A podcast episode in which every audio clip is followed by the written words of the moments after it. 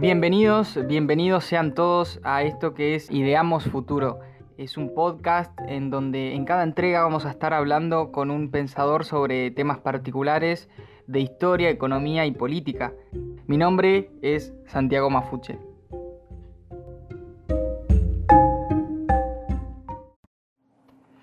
Estamos con Ricardo López Gotti. Él es eh, doctor en historia, eh, profesor universitario y además es escritor. Eh, tuvo la amabilidad de aceptarnos la invitación. Tuvimos unos, unos problemitas, pero acá estamos. ¿Cómo estás, Ricardo? ¿Qué tal, Santiago? ¿Cómo estás? Bien, muchas gracias por, por aceptar y por la amabilidad. para hablar un poquito de Alberdi, eh, por eso te, convocamos. Y la primera pregunta para introducir es em, que hagas un resumen de quién fue Alberdi. Bueno, primero quiero agradecer la oportunidad para hablar de este argentino que mucho no se conoce sobre él y la verdad es que es una personalidad bastante importante para nuestra historia teniendo en cuenta que es alguien que no estuvo prácticamente en la función pública.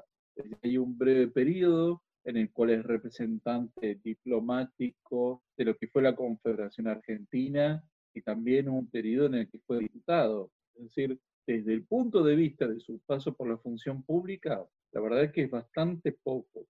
Pero claro, en donde realmente es una figura inevitable de la historia argentina y que sin él no comprenderíamos lo que ocurre eh, desde la segunda mitad del siglo XIX en adelante, es en el campo de las ideas. Y ahí es donde Alberdi es una figura eh, de una enorme relevancia para nosotros. Lo cierto es que Alberdi, que nació eh, en 1810, él al, poco tiempo ¿no? de que comienza la Revolución de Mayo y nace en San Miguel de Tucumán, él eh, va a estudiar Derecho, va a estudiar, digamos, primero va a ser lo que sería nuestro equivalente a la escuela de secundaria, lo hizo en Buenos Aires, becado por el entonces gobierno de la provincia de Buenos Aires, y luego va a comenzar una carrera como abogado, es decir, él va a vivir un tiempo en Montevideo, Uruguay, luego va a vivir en Chile. Pero lo interesante es que Alberdi, eh, siendo este estudiante, él se va a conectar con lo que vamos a conocer como la generación de 1837. Es una generación de, de jóvenes que no se sentían ni parte del federalismo ni parte del partido unitario, es decir, para ellos esa discusión entre federales y unitarios no tenía tanto sentido y por eso empiezan a explorar con lecturas. Esta generación comienza a vincularse en torno a, una librería, lo que se llama la librería de Marcos Sastre, ahí se forma el salón literario, y la figura más importante para nuclear a estos jóvenes intelectuales están haciendo sus primeros ensayos en el mundo de las letras y del pensamiento fue el poeta Esteban Echeverría, que había retornado al Río de la Plata después de una larga estancia en Europa y con él traía una serie de ideas del romanticismo europeo y además de lo que era todo el movimiento de grupos nacionalistas del continente europeo que en ese tiempo, en esa primera mitad del siglo XIX, vinculaba la idea de crear estados nacionales, pero a su vez eran estados constitucionales. ¿En qué sentido? Tengamos en cuenta que el constitucionalismo era una idea bastante nueva todavía. Es decir, había pocos países en los que había gobiernos de carácter constitucional en Gran Bretaña, en Estados Unidos, pero no, no muchos más, es decir, eh, podemos encontrar muy pocos más. Bélgica, es decir, en algún momento en Francia, pero no mucho más que eso. Y entonces la idea del constitucionalismo, que era claramente liberal, tenía que ver con crear estados nacionales, pero a su vez estados limitados constitucionalmente para respetar las libertades individuales. Entonces, eso es lo que trae Echeverría y en torno a ese grupo se va a formar la joven argentina, y luego muchos de estos eh, jóvenes intelectuales van a emigrar. Es decir, tengamos en cuenta que ya estaba el gobierno de Juan Manuel de Rosas en la provincia de Buenos Aires desde 1835, con facultades extraordinarias y suma del poder público, de modo que no había realmente espacio para ningún tipo de pensamiento crítico ni alternativo, ningún tipo de discusión de ideas, y por eso muchos tienen que emigrar a Uruguay, a Chile, a Bolivia, desde donde empiezan una gran carrera como exiliados y a estudiar qué era lo que había que hacer en Argentina. Entonces, Alberti forma parte de esa generación, él va a tener una exitosa carrera como abogado, sobre todo en Chile, en donde además de ser letrado, era periodista, con lo cual eh, estaba interviniendo activamente en el mundo de la discusión, de las ideas, del periodismo, y de esa forma intenta influir en el Río de la Plata. Pero sobre todo, y, a ver, y de esa generación participaban Sarmiento, Mitre, eh, Guillermo Rawson, es decir, había muchos miembros de esa generación, pero sobre todo la gran influencia de Alberti es después de la batalla de Caseros. ¿Por qué? Porque en 1852 Alberti escribe un resumen bastante rápido e intenso sobre lo que debía ser las bases de un gobierno constitucional para Argentina. Es decir, lo que va a ser el Congreso General Constituyente de 1852-1853, va a escribir el libro Bases y Puntos de Partida para la Organización de la República Argentina, y ahí también en la segunda edición va a escribir un proyecto de constitución y que eso va a servir para inspirar a los constituyentes de 1853. Él va a tener mucha influencia en ese proceso constituyente. De hecho, ese proyecto, si bien no se toma ahí en el Congreso, pero obviamente lo conocían y eso va a servir como inspiración para la Constitución de 1853. Tocó eh, el tema de la generación del 37 y, su relación con Rosas, bueno, que se tuvieron que eh, exiliar justamente por esa persecución que eh, tenían, que, obtenían del gobierno Rosas. Es esta persecución, ¿por qué? ¿Cuál era el motivo? ¿Era simplemente porque tenían ideas diferentes a Rosas o cuál era el motivo verdaderamente de esa persecución? Bueno, en el mundo rosista no había discusión de ideas de ningún tipo. Es decir, eh, Rosas básicamente lo que quería mantener el statu quo, es decir, mantener lo que estaba vigente. En cierta forma hay un retorno a lo hispano colonial y en ese mundo tan asfixiante, digamos que no había discusión de ideas ni mucho menos, lo que se buscaba era la unanimidad en torno a la alta de Rosas y un federalismo que en la práctica no era federalismo, era un régimen de unidad. Es decir, la provincia de Buenos Aires tenía supremacía sobre el resto de la confederación. En realidad no había autonomías provinciales. Era un régimen en el cual Buenos Aires no quería que se organizara constitucionalmente la Argentina.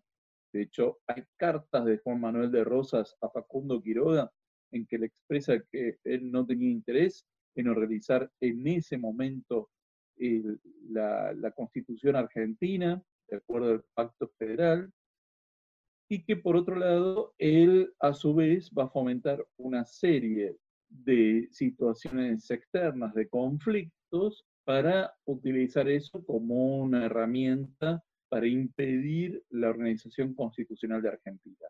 Hasta el punto que, por ejemplo, uno, un sobrino de Rosas, va a ser luego el general Lucio Mancilla, ya en su vida adulta. Él era sobrino de Rosas y el padre lo sorprende leyendo el contrato social de Rousseau. Y el padre le dice, mira, si vos querés leer a Rousseau, no podés vivir acá. Si lo querés leer, te tenés que ir de, Buenos Aires.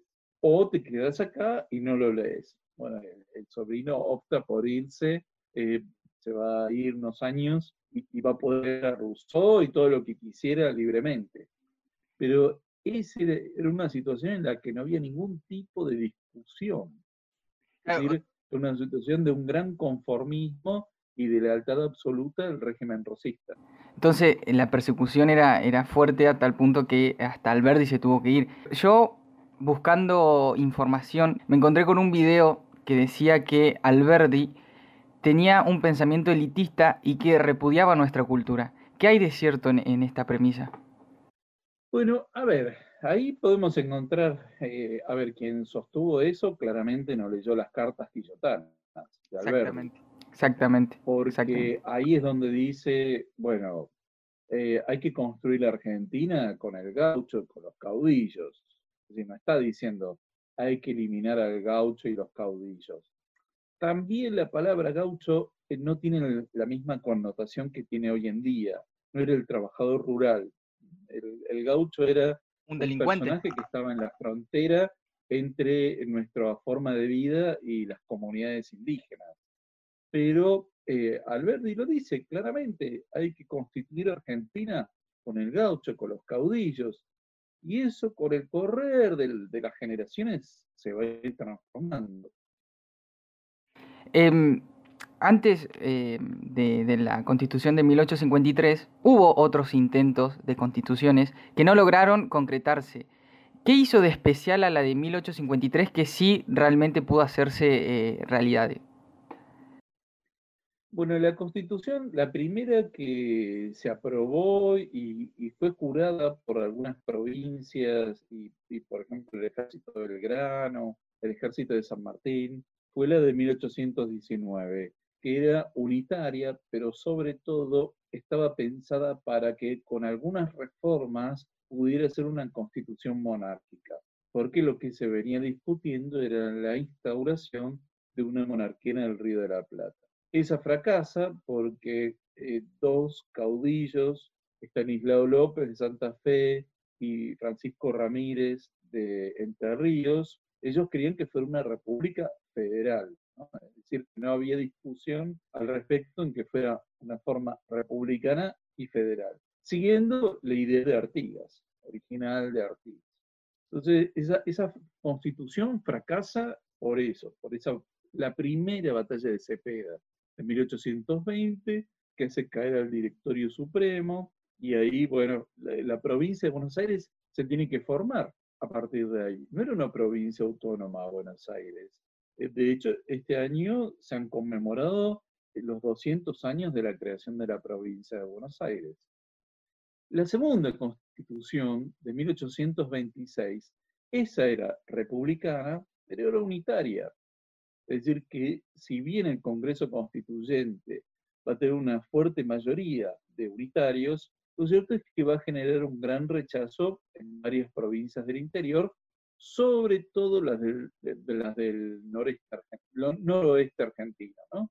Es decir, que estaban acaudilladas sobre todo por esa figura que era Facundo Quiroga. Entonces, ahí ni siquiera se llega a votar, ¿no? Es decir, ni siquiera se llega a jurar esa constitución y eso lleva al fracaso de esa segunda constitución. La constitución actual, digamos, nosotros venimos de la constitución de 1853, busca fusionar el federalismo y el sistema unitario. Es decir, es lo que Alberti llamaba la unidad federativa, concepto que ya toma Echeverría de la unidad federativa y lo plasma también Alberti. ¿Y en qué sentido? Acá nos encontramos con una república federal, pero sobre todo con un poder ejecutivo muy fuerte.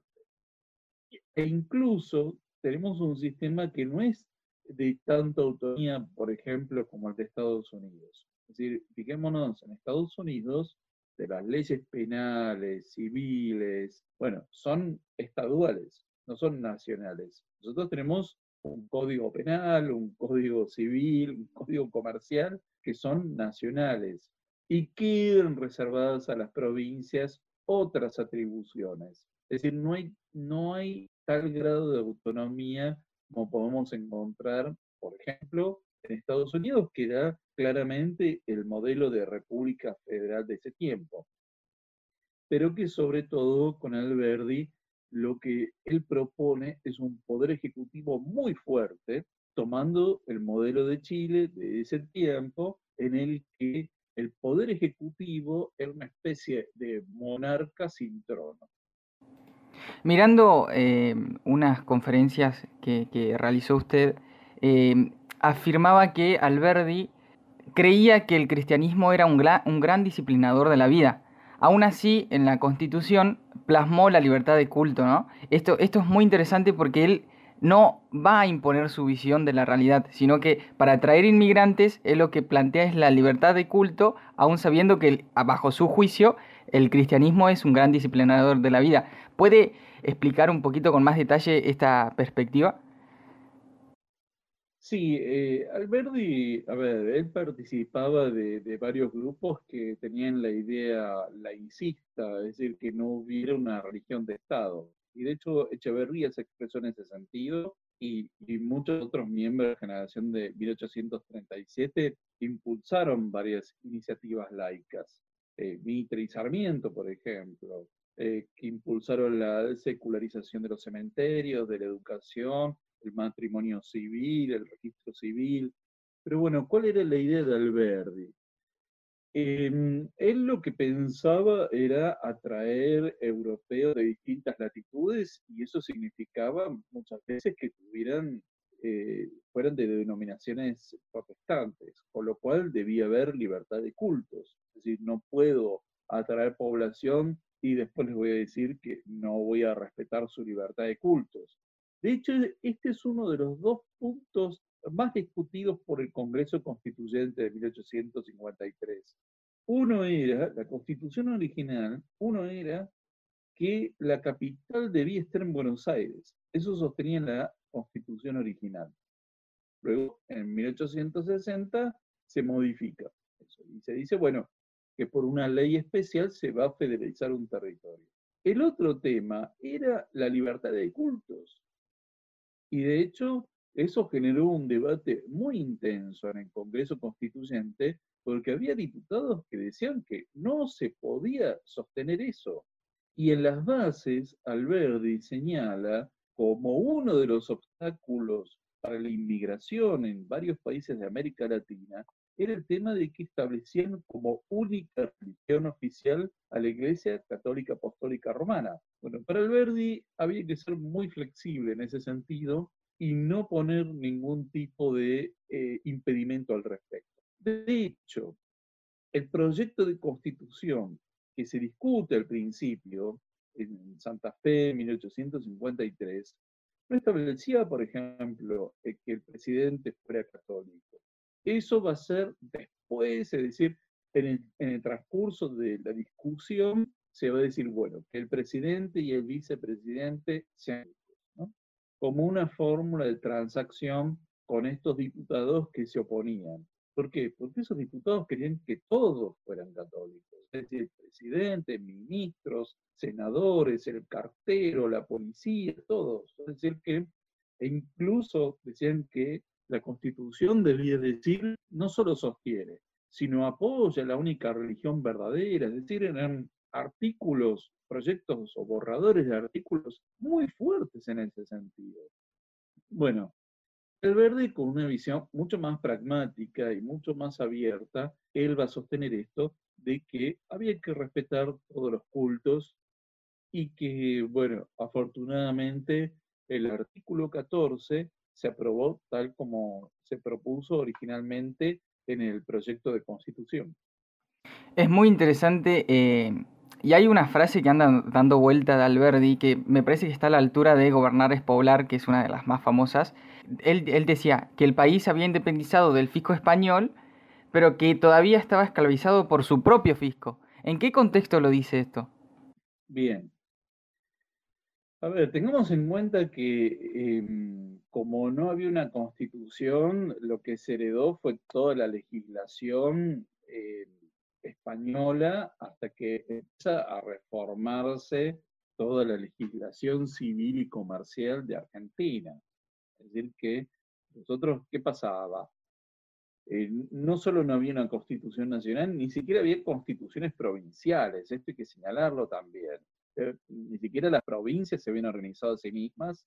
Y bueno, lo que se heredó era todo el cuerpo normativo de la etapa colonial, y de modo que, claro, a ver, por un lado, estaban todas esas normas anteriores. Por otro lado, ¿de qué vivían las provincias? Básicamente de toda una cantidad de impuestos al comercio y las aduanas interiores. Es decir, eh, no solo había aduanas exteriores, también aduanas interiores. Hacían enormemente los traslados, el comercio, que además ya tengamos en cuenta, no había caminos. Decir, no, no solo no había ferrocarril, no había caminos directamente. Uno estaba expuesto a que le robaran durante el camino, un viaje muy largo, costos altísimos, y encima tener que pagar una enorme cantidad de impuestos a medida que iba eh, entrando a cada provincia. De modo que desde Buenos Aires hasta Jujuy podemos calcular la cantidad de aduanas que uno atravesaba. Bueno, ese tipo de situaciones son las que Alberdi señala que había que empezar a, a derogar todos esos impuestos que eran nocivos y contraproducentes para el desarrollo comercial de Argentina. Este, este pensamiento eh, que se relaciona a lo económico, Alberdi, ¿qué opinaba al respecto? ¿Él quería bajar impuestos? ¿Qué, qué opinaba al respecto de la intervención estatal en la economía? Bueno, no podemos decir que quisiera reducir la, eh, eh, el tamaño del Estado porque el Estado era inexistente. Es decir, acá tenemos una paradoja. Los primeros gobernantes liberales se encontraban con que tenían que construir un Estado nacional a la vez que era un Estado limitado. Es decir, se encontraron con esta situación. Es decir, que en cuanto a tamaño, como tenemos hoy en día, no, eso lo vamos a encontrar recién con un gran crecimiento a partir de 1930 en adelante. Pero em, no, lo que Alberti señalaba era la necesidad de que hubiera pocos impuestos y sobre todo eso lo encontramos en el texto que continúa a bases, que es sistema económico y rentístico. ¿Por qué? Porque Alberti se encuentra con lo siguiente, el, el mismo Congreso Constituyente que aprueba la Constitución empieza a establecer todo un plan fuertemente intervencionista de la economía en que, y fuertemente estatista, que llevó adelante Mariano Fragueiro, que era el ministro de Hacienda, es decir, que es como si hubieran votado una constitución muy liberal, pero a su vez inmediatamente votaban un plan financiero y de Hacienda que era muy intervencionista. Entonces Albert dice, bueno, a ver, aquí hay que explicar claramente cómo es el sistema económico y rentístico de acuerdo a la Constitución. Y es donde escribe ese libro, justamente para demoler toda la teoría de Mariano Fragueiro y tratar de que la Confederación Argentina tuviera un sistema de, libre comercio, de apertura del capital extranjero, de, apertura a la inmigración, de que trajera la inversión en ferrocarriles, canalización de los ríos. Había que hacer todo en ese tiempo. Bien, ya eh, pasando a la, última pregunta, eh, te agradecemos otra vez, una vez más. Eh, la verdad es, es, un, es, está buenísimo escucharte porque se nota que, que sabes. ¿Por qué crees que un prócer tan importante, es decir, ni más ni menos que influyó en la constitución argentina de nuestro país, eh, que tuvo su, relevancia en su época, incluso eh, tuvo algunas discusiones con Sarmiento. ¿Por qué crees que a lo largo de la historia se lo fue olvidando y hoy, por ejemplo, para dar un ejemplo, el Che Guevara es más conocido que Alberdi, es más admirado, siendo que el Che Guevara, bueno, eh, asesinó, repudiaba a los homosexuales, ¿Por qué crees que en la historia argentina pasó esto de olvidarse de Alberdi y recordar o enaltecer ciertos personajes que eh, fueron perjudiciales en su época? Es muy buena tu pregunta. Eh, yo primero voy a señalar lo siguiente. Alberdi fue eh, una figura muy descollante, no solo en el siglo XIX, sino también su pensamiento en la primera mitad del XX. Es decir, nosotros vamos a encontrar a eh, en los inicios que hablaban de Alberdi, por ejemplo. Leandro Alem, Francisco Barreto Aveña, citaban a Alberdi en la Cámara de Diputados, en el Congreso. Vamos a encontrar a que, por ejemplo, el Partido Socialista, en sus orígenes, reivindicaba a Alberdi y a Sarmiento y a Mitre y a Rivadavia. Es decir, que no eran figuras ajenas. Pero ¿qué ocurre? Bueno, sobre todo en la década. Disculpa que te interrumpa, también eh, Ronald Reagan, en un más cercano a, la época, Ronald Reagan también eh, recordó y parafraseó a Alberdi en un discurso de... así es, así es, sí. Pero sobre todo en la década de 1930, ahí se produce un giro muy importante en el campo de las ideas en Argentina, porque empieza a tomar auge todo el, grupo del nacionalismo católico y el llamado nacionalismo popular y el revisionismo histórico, que empiezan a cuestionar todo el orden constitucional. ¿no? La idea de ellos era establecer un régimen de carácter corporativo y autoritario, basándose en los modelos de la Italia fascista, de Francisco Franco, del salazarismo. Entonces, de hecho, ahí es donde empieza a opacarse la figura de Alberdi, hasta el punto que, por ejemplo, en las escuelas, hasta 1943, era texto de lectura el crimen de la guerra de Alberdi. Y a partir de 1943 se prohíbe, del golpe de Estado de 1943, se prohíbe eso. Es decir, que a partir de ahí encontramos que hay un oscurecimiento de la figura de Alberdi y que recién, y esto es muy interesante, recién en 1984, cuando se cumple el centenario del fallecimiento de Alberdi, ahí empieza una relectura de Alberdi. Claro, coincide justamente con la etapa de la restauración democrática. Entonces se puede decir que digamos, en estos últimos 35, 36 años, ha habido una reconsideración sobre Alberdi. Lo que pasa es que muchas veces sacado del contexto histórico. Es decir, Alberdi que entenderlo como un personaje histórico, no ahistórico.